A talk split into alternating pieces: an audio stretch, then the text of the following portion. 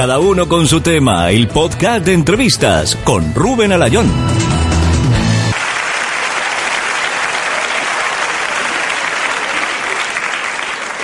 El que viene duro, pero realmente es muy tierno, es Goyo Jiménez.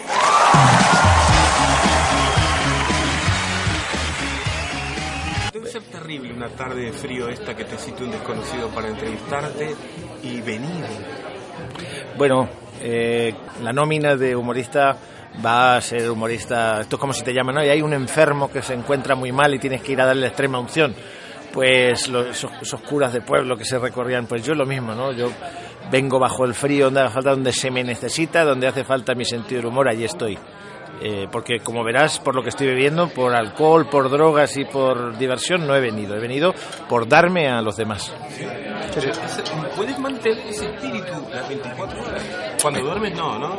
Pero ¿cuál- puedes dormir y darte a los demás. Eh, te, podré, demás. te podría decir mi mujer, que está junto a mí, te podría decir mi mujer, que además es mi manager y comparte conmigo las 24 horas, que yo trabajo hasta dormido, que me, que me despierto y digo, se me ha ocurrido, en serio, ¿eh? O sea, he soñado chistes y me despierto y digo, tengo que anotarlos o grabarlos. No dejo de ser, eh, de observar el mundo de esta perspectiva. Es que además si no lo hiciese sería estúpido. He sido otras muchas cosas aparte de esto y me doy con un canto en los dientes, que es una expresión muy, muy española, muy... agradezco mucho ser lo que soy. Si me quejase sería un hipócrita. La gente tan infeliz que hay en el mundo y la gente con tan mala suerte laboral, de salud, de dinero. Yo de momento soy muy feliz haciendo lo mío y, y las 24 horas del día y si tuviese 26, 26. El problema es que, que yo veo, por ejemplo, para tu pareja, es que estás todo el día probando chistes con ella cuando se te ocurre. Todo el día no estoy elaborando chistes, también tengo mis periodos Bueno, de, nada, de es como el campo, hay veces, claro, hay veces en las que se en las que se siembra, otras en las que se cosecha y otras en las que se abona. Entonces hay otras veces que estás trabajando en otras cosas. Yo por suerte lo que hago es aislarme para no tener que ser humorista, pero sí, no sé, por ejemplo, me gusta la, la jardinería. Entonces ahí no estoy haciendo chistes cuando hago jardinería. ¿Qué más te gusta? Pues pinto, eh, eh, escribo de todo tipo de, de guion, eh, radio, televisión, cine, novela, mi- con mayor o menor éxito. Después preparo mis podcasts también para el futuro, que estoy con un podcast en marcha. La verdad es que no me aburrirme no me aburro. Me gusta mucho caminar, hacer montañismo, me gusta mucho la ciencia y sobre todo leer, que es lo que más me consume. Y cine y series, o sea, yo necesitaría un par de vidas más para ver todo lo que quiero ver y leer todo lo que quiero leer. ¿Tú hablas inglés fluido? If. of course. Sí, fluido. Fluido, to flow. o sea, my English flow across my, my mouth with, easily. Y has viajado a Estados Unidos muchas veces. A Estados Unidos no he viajado nunca. Esto es uno de los grandes eh, basamentos de mi, de mi trabajo. Yo, fíjate que este, este junio pasado estuve en- actuando en Nueva Zelanda, en Auckland, y en Australia, que además estuve donde desgraciadamente está ahora encendido todo en llamas. Estuve, estuve primero en Sydney y después bajé hasta Melbourne. Eh, por toda la costa, por la- el este de, la isla. Ya te digo todo lo que se ha quemado, Nueva Gales, eh, Victoria. Y estuve, vamos, estuve ahí un mes hablando en inglés y estas cosas. Estados Unidos no, no lo he visitado nunca. Espero poder hacerlo, además como algo muy especial. Me gustaría ir a hacer algún tipo de programa, un documental en el que comparta con mis seguidores y con mis espectadores eh, si de verdad Estados Unidos es como yo digo que es, que te dicen, vaya, viene con, de la gran ciudad a traernos novedades con sus preciosos zapatos italianos y escupen. Ese, ese tipo de cosas. Lo que hemos visto toda la vida en las películas y todo, a ver si es real, ¿no? Sí, esto es curioso. Yo me imagino que si los humoristas de la época de los romanos hablarían de los romanos, es decir, porque los romanos romanizaron el mundo. Los estadounidenses nos han americanizado en el sentido en el que ellos hacen de América, America First, la suya, claro. No, no Uruguay o, cualquier otro país de Sudamérica, Centroamérica o de las Antillas. Eh, entonces ellos nos han globalizado en su cultura. Decía Ronald Reagan, si Hollywood vende, América vende. Y claro, lo, lo entendieron muy bien y, y ahí están, ¿no? O sea, ahora mismo pensamos todos en americano. Llevas eh, unos pantalones de diseño americano, calzado, la ropa. Uruguayos no son, seguro. Seguramente, pero aunque estén hechos todos ya en China, evidentemente ellos eh, lo diseñan, nos lo imponen, lo que debe venir y, y lo compramos. ¿Qué le pasa a los cómicos argentinos y uruguayos que cuando vienen a España se dan la hostia? Y chilenos también. Y bueno, chilenos. no, sé. No es que se den la hostia, yo creo que, bueno, es que el problema es programar las actuaciones en un contexto. Fíjate qué curioso, estuvo Ricky Gervais actuando hace unos meses aquí, ¿no? Y, y- y es curioso que la gente que fue a ver a Ricky Gervais sabía lo que iba a ver. The Book of Noah, the children's edition. Um, I actually got this awarded to me when I used to go to Sunday school every week. I believed in all this till I was eight. Um, St Agnes Sunday School presented to Ricky Gervais, R-I-K-K-I, like a fucking mongoose. Right? Entonces creo que lo que hace falta primero es un proceso de difusión audiovisual del trabajo que, que se hace. Pero también es cierto que ahora mismo tenemos una gran desconexión cultural eh, que creo que es mayor que nunca. ¿no? Antes se editaban los libros en Uruguay, en Argentina, en México y se leían aquí eh, es- los García Márquez, los Vargas Llosa, eh, los de Benedetti iban y venían y era lo más normal. ¿no? Y hablábamos, teníamos unos modismos comunes, una cultura común. Y creo que lamentablemente, por lo que te estaba diciendo antes, estamos en una cultura de Starbucks y no en una cultura de mate. Eh, y eh, fíjate, si a mí me gusta mucho el mate. Si es, ¿Lo has probado? Sí, me gusta, me gusta el mate. No, no, no. Yo sé que es una cosa muy como de populacho y todo esto, y de campesino y demás, pero me gusta, me gusta el mate. Es, Eh, Yo lo explico el mate muy sencillo. La primera vez que tomaste whisky, ¿te gustó? Sí, mí sí. Me gusta lo amargo, ya me gusta el amargo. Me gusta el café sin azúcar. El café de tomarse caliente, amargo, fuerte y escaso, como un acrónimo de su propia eh, sabor. O sea, meterle azúcar al, al café es matar el café. Es como meterle gaseosa al vino. El coñac, el whisky, hay que saborearlo sin hielo. Leches, hay que tomárselo eh, como un hombre aguerrido de pelo en pecho. Eh, en fin, y el mate forma parte de. Por eso me gusta, ¿no? Me gusta ese, ese toque amargo de, la- de las hierbas. Y insisto, sé que culturalmente la, la élite de, de porteña está mal visto, pero me, me gusta, me gusta el mate. Has ido a Uruguay, me contabas. En Montevideo, eh, ap- aproveché para hace dos años y pico para ir a, fui a Argentina y, y aproveché, me crucé para, eh, para hacer. Además, fíjate tú que, que hice el viaje como lo hizo. Eh, hay una película bonita argentina que se llama El lado oscuro del corazón Ah, sí, claro. y el protagonista de este momento que cruzaba para ir a, a Uruguay, eh, que se enamoraba de una chica que trabajaba en un prostíbulo, donde precisamente estaba Benedetti haciendo táctica y estrategia, uno de sus poemas, estaba Ajá. recitándolo en, en español y en alemán, además. Mi táctica es mirarte, aprender como sos, quererte como sos. Mi táctica es hablarte y escucharte, construir con palabras un puente indestructible. Mi táctica es quedarme en tu recuerdo, no sé cómo ni sé con qué pretexto, pero quedarme en vos. Y soy muy fan de Oliverio Girondo y de Benedetti y hice ese viaje desde la casa de Benedetti hasta Uruguay. Como verás, no ¿Lo soy un... me dijiste? Eh, a, a Benedetti tuve la ocasión de conocerlo en España, sí. ¿Cómo fue? Cuéntanos. En un programa de la 2 hace muchísimo tiempo yo estaba presentando una obra de teatro, él venía a presentar un poemario y coincidimos y fue una cosa fabulosa. Me- no, no- no sé qué tontería le dije porque me puse muy nervioso. Me pasa muy a menudo. Hace poquito me pasó con Eduardo Mendoza. Soy un seguidor devoto de Eduardo Mendoza y me lo encontré en mi programa de radio en el que trabajo con Alsina y no, no- balbuceé alguna estupidez o algo así. Me puse y, y él tuvo el detalle de, de- de decirme, no, si te conozco y tal. Y me firmó, me dedicó el libro diciendo a mi colega, cosa que me, me ennobleció grandemente. ¿no? Es como cuando el rey Arturo te pone una espada en el hombro, que a Eduardo Mendoza te diga a mi colega. Sí, sí, terrible.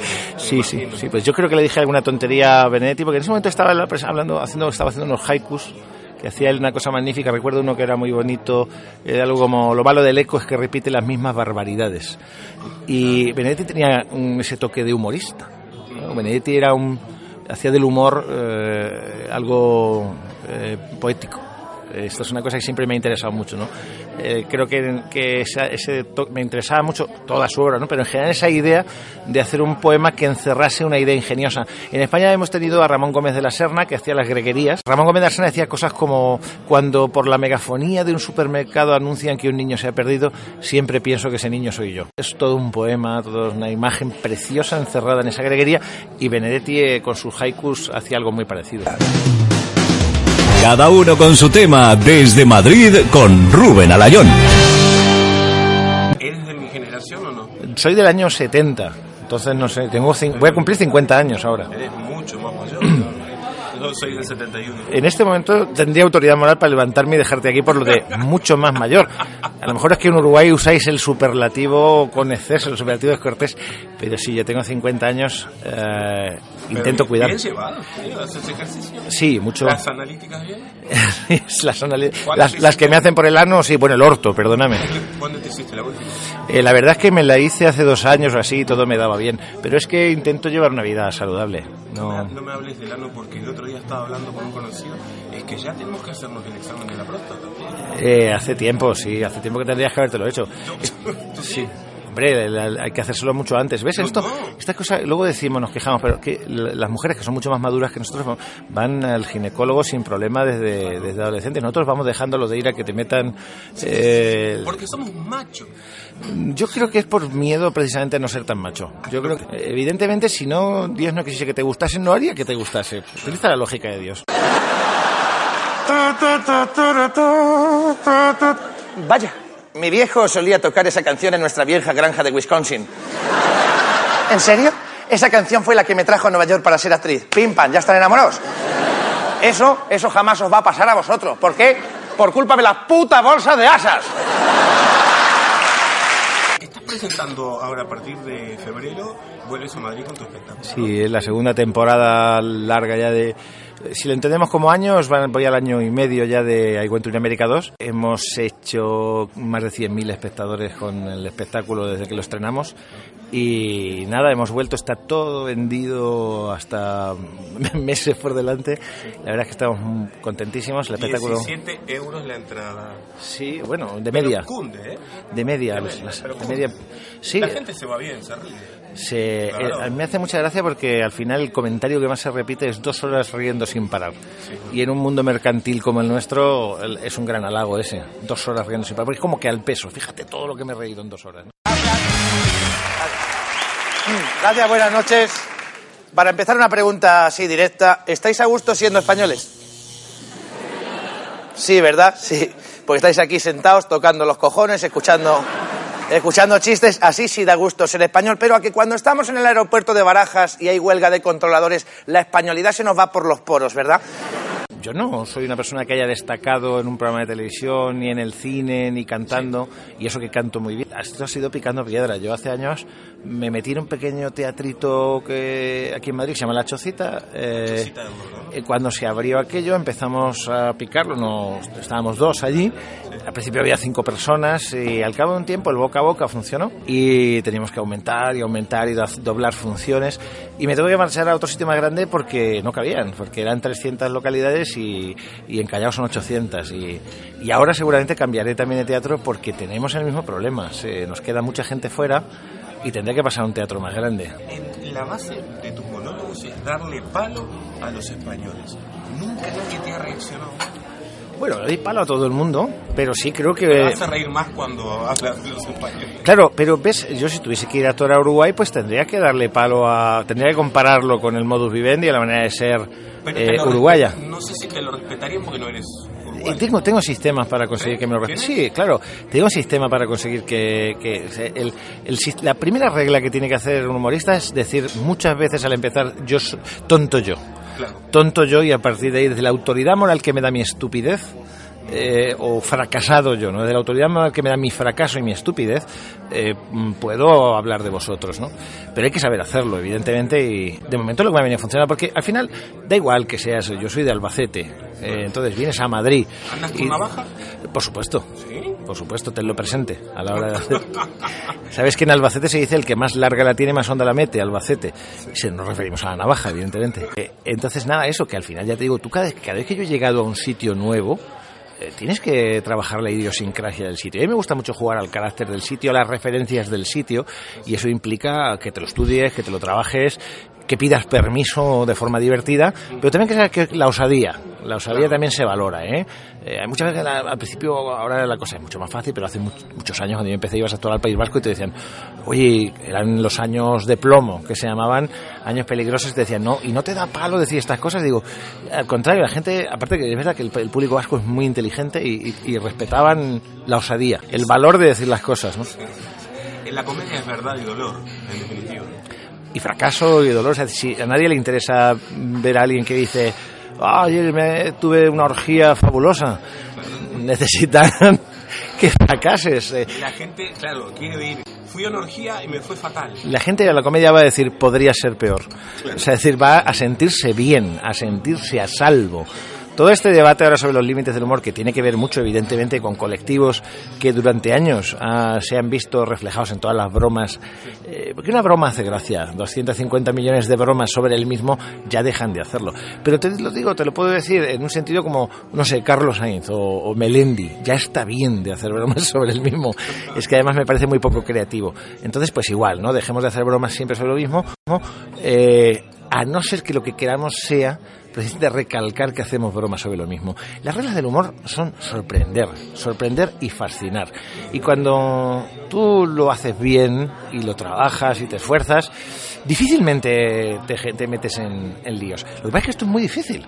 Esto eh, me gustaría decírselo a todos los que creen que esto es llegar y coger un micrófono. Esto es muy difícil, en serio. Yo he fracasado mucho, mucho.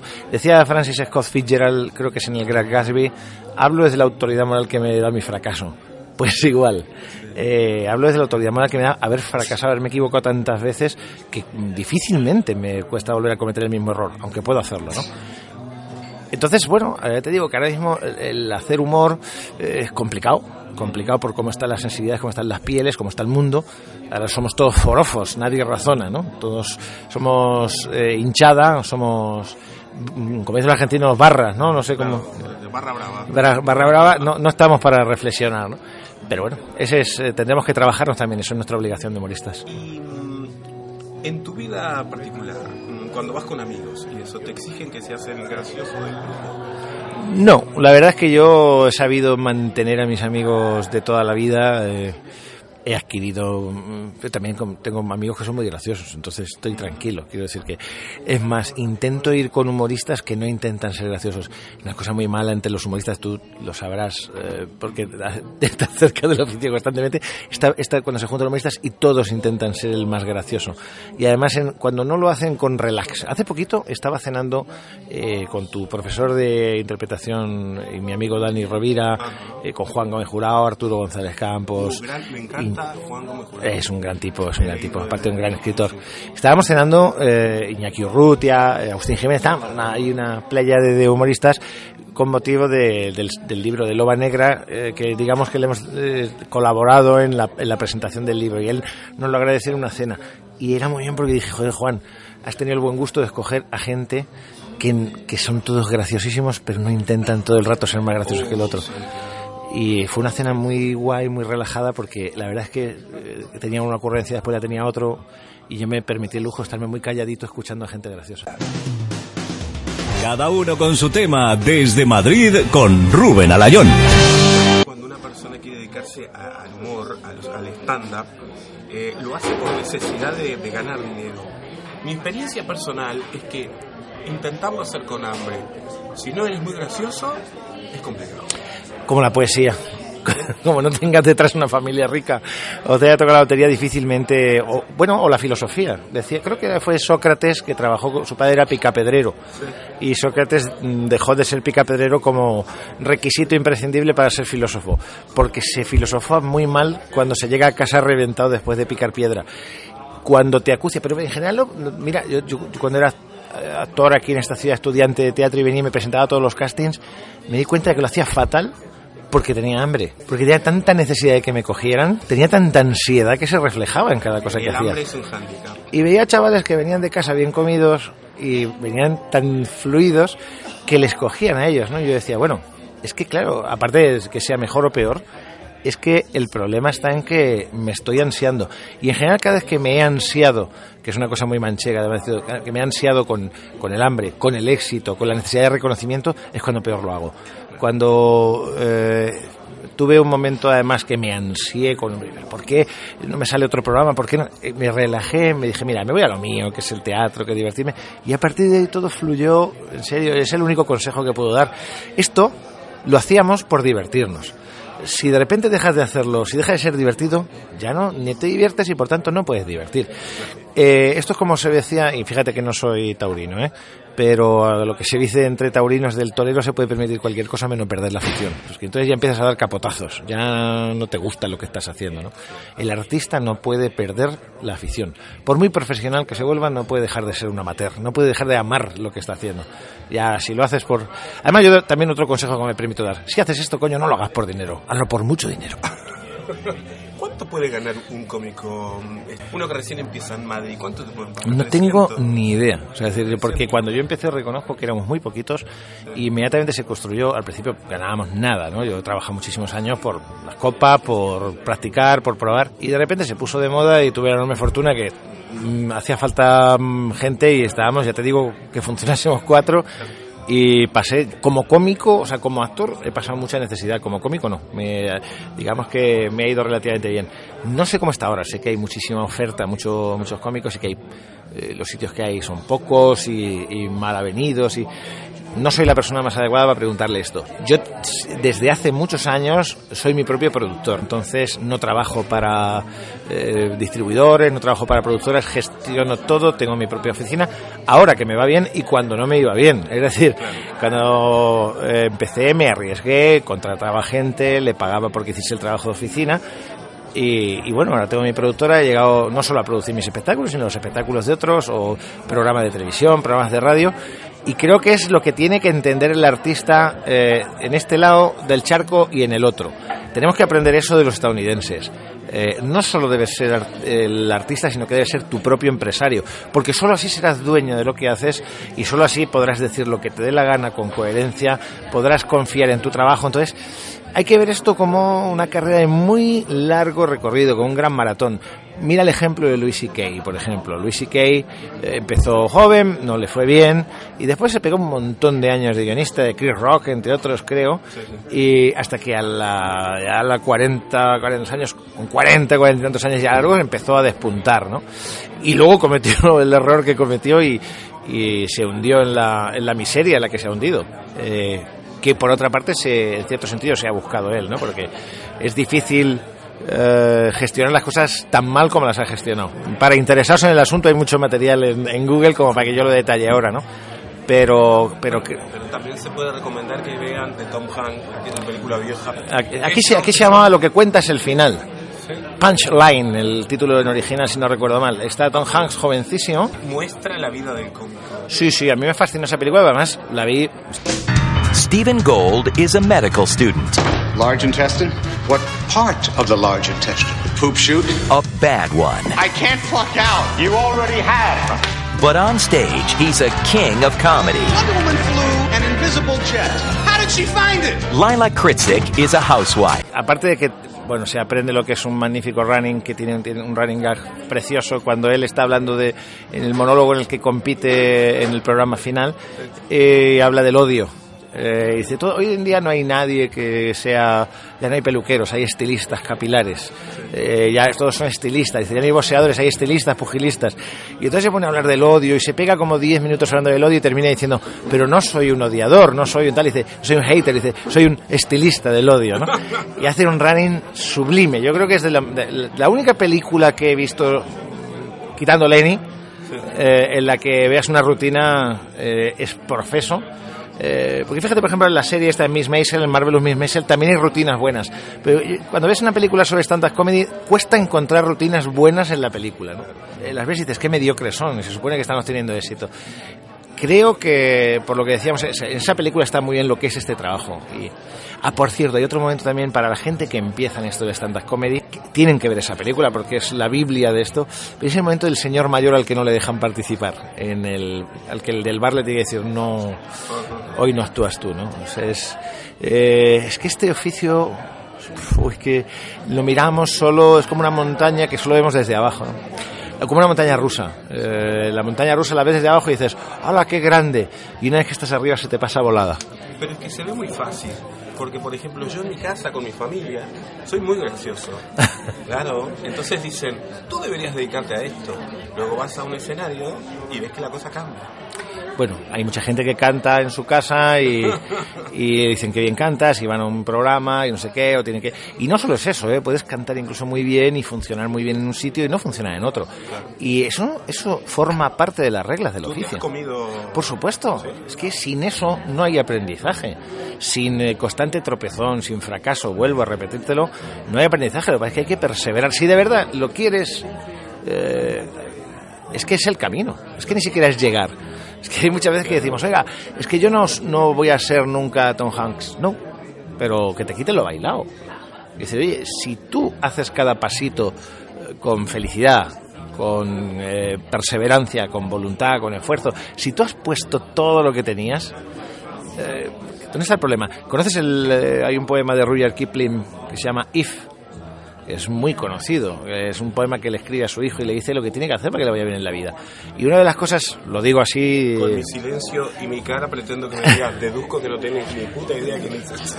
bueno, Rudyard Kipling es el autor del libro de la selva, el famoso Ah, sí, Mowgli. sí, bueno, Pues Rudyard Kipling, eh, que era un hindú de la época colonial británica, de- decía, el poema viene a decir más o menos, si eres capaz de apostar todo lo que tienes, perderlo y volver a empezar, si te caes, te levantas, te limpias el polvo y vuelves a caminar, entonces el mundo te pertenece y, y puedes decir que eres libre. Y en el fondo, es, en este oficio, es- ese poema es una guía de lo que es. Porque además, por muy bien que te vaya una actuación un día, mañana vas a volver a tropezar. sí, Mañana, fíjate, eh, hacemos eventos profesionales, muchos de nosotros con empresas, ¿no? Y es un trabajo muy difícil, eh, porque hay que tener una sensibilidad especial y un conocimiento. Y un día trabajas para abogados y otro día trabajas para ingenieros y adaptarlo y tal, es muy complicado.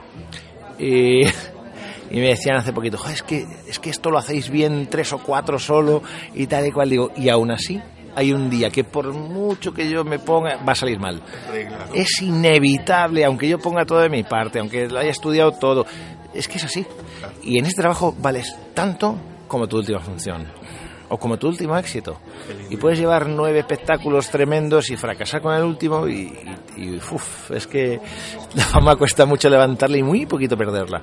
Y, y no solo eso, ¿eh? también es eh, la gente que te rodea.